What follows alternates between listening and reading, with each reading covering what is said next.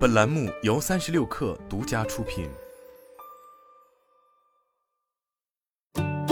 本文来自微信公众号 Do News，作者孙亮。近日，赴美 IPO 仅半月的中概股上城数科引起了极大的关注。据数据计算，自美东时间七月十五日纽交所上市，上城数科股价从每股发行价七点八美元开始，连续十三个交易日暴涨。截至八月二日收盘，该股报收于一千六百七十九美元。较发行价格已上涨两百一十五倍，市盈率高达一万三千五百六十倍。依靠暴涨的股价，上城数科股价行至在盘中高点时折算后，公司总市值达四千七百二十八亿美元，位列全球公司市值排行第九位。当日收盘后，上城数科股价下调后依然高达市值三千一百亿美元，超过阿里巴巴的两千四百五十四亿美元，在腾讯之后。同样，在连续多日疯狂上涨后引起人们关注后。上城数科八月三日盘中下跌，也让人们直呼看不懂。当日美股开盘后妖风阵阵，低上城数科没有延续上涨态势，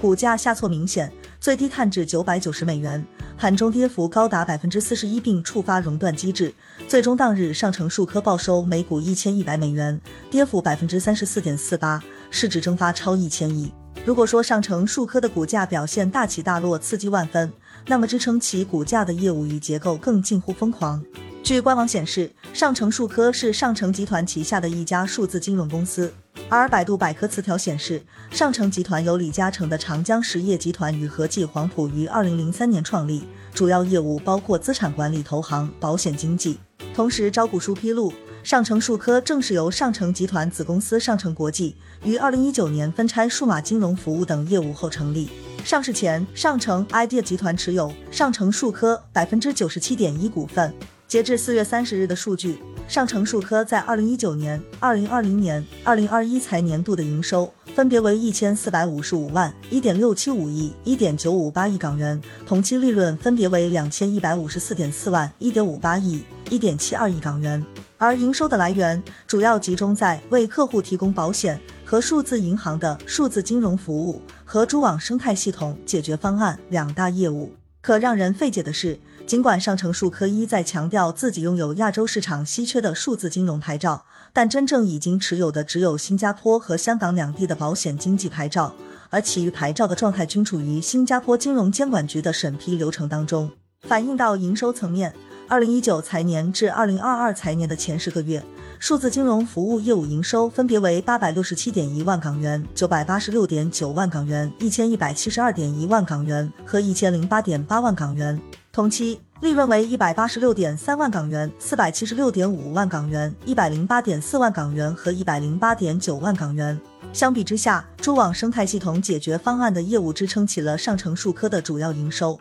二零一九财年至二零二二财年的前十个月，上城数科的蛛网生态系统解决方案业务营收分别为五百八十八万港元、一点五八亿港元、一点八四亿港元和一点五七亿港元，利润分别为一百九十五万港元、一点四亿港元、一点四四亿港元和一点一七亿港元。蛛网收入在对应财年分别占总收入的百分之四十点四、百分之九十四点一和百分之九十四。蛛网生态系统解决方案在招股书的介绍是为企业提供超级连接器和数字加速器，将它们与资源和技术联系起来，并为他们提供进入 Ant 蜘蛛网生态系统的途径。但是，类似以何种具体形式连接大量客户，以何种具体服务为客户提供价值的关键信息，在上城数科的公开资料并没有过多提及。正是由于该公司主营业务不够清晰。商业模型不够透明，再加上股价一直飞涨，让怀疑论调不断出现。其中最为直接的质疑就是，为什么上城数科可以一直疯涨？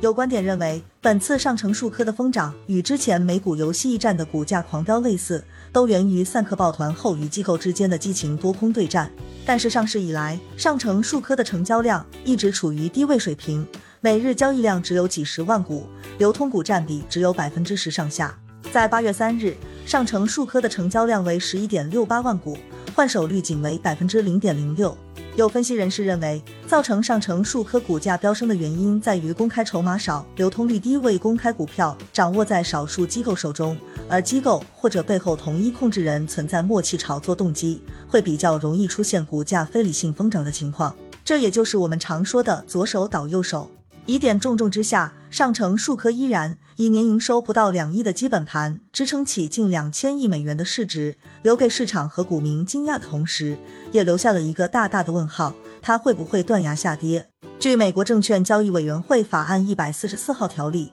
公司大股东只要持有上市股票满一年，就可以申请进行股票交易。对于上城数科来说，越是临近借近期，越可能真相大白。同样，上城数科会不会砸盘？从过去历次割韭菜的大型股票教育现场中，人们还可以回忆起那些资本表演的蛛丝马迹。其中表演最精彩、最卖力的就是股价飞升与明星站台的双簧戏。股价飞升之下，众多机构开始关注上城数科的股权结构。上城数科于二零二二年初被上城国际斥资十二亿美元收购。收购完成后，上城国际以百分之九十七点一股权的占比，成为上城数科的绝对控股方。同时，股票简称更名为上城 idea 集团。而上城集团的创始股东就有李嘉诚的长江实业集团和和记黄埔，而战略股东还包括了地产巨头恒基兆业地产、李兆基的长子李家杰、远东发展的邱达昌，还有富豪酒店国际控股的罗旭瑞等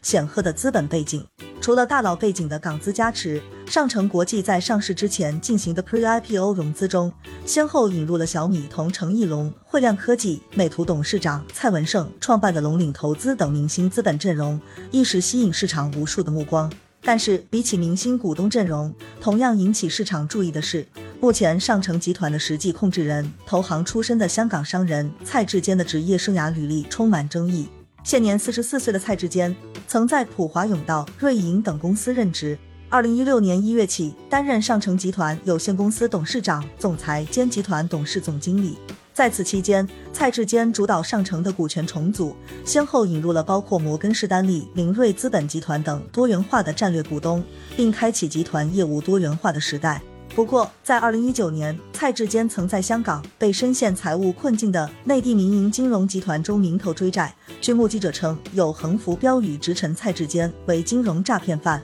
同样，蔡志坚在瑞银期间的工作经历也被调查质疑。二零一四年至二零一五年，蔡志坚在瑞银工作期间参与的两个项目，由于存在利益冲突及信息披露问题，遭到香港证监会调查。二零二二年一月。香港证监会向蔡志坚发出决定通知书，裁定蔡志坚有存在利益冲突及信息披露问题，并对其作出禁业两年的处罚决定。蔡志坚随后提出了复核申请，并提出了闭门聆讯申请，但未获通过。基于上城数科的股价表现和宣传导向。长和集团旗舰企业长江和记实业有限公司周四表示，将出售所持上城数科母公司的剩余股份，同时长和未持有上城数科的任何股份，预计没有业务往来，并且在近十年前，长江和记实业就已经出售了上城数科母公司上城集团的大部分股份，目前所持股份不足百分之四，并就出售所持上城集团的剩余股份进行了磋商。无论长江和汽实业是否出售成功，可以预见的是。山雨欲来之下，上城数科带来的阵阵妖风还远没到停息的时间。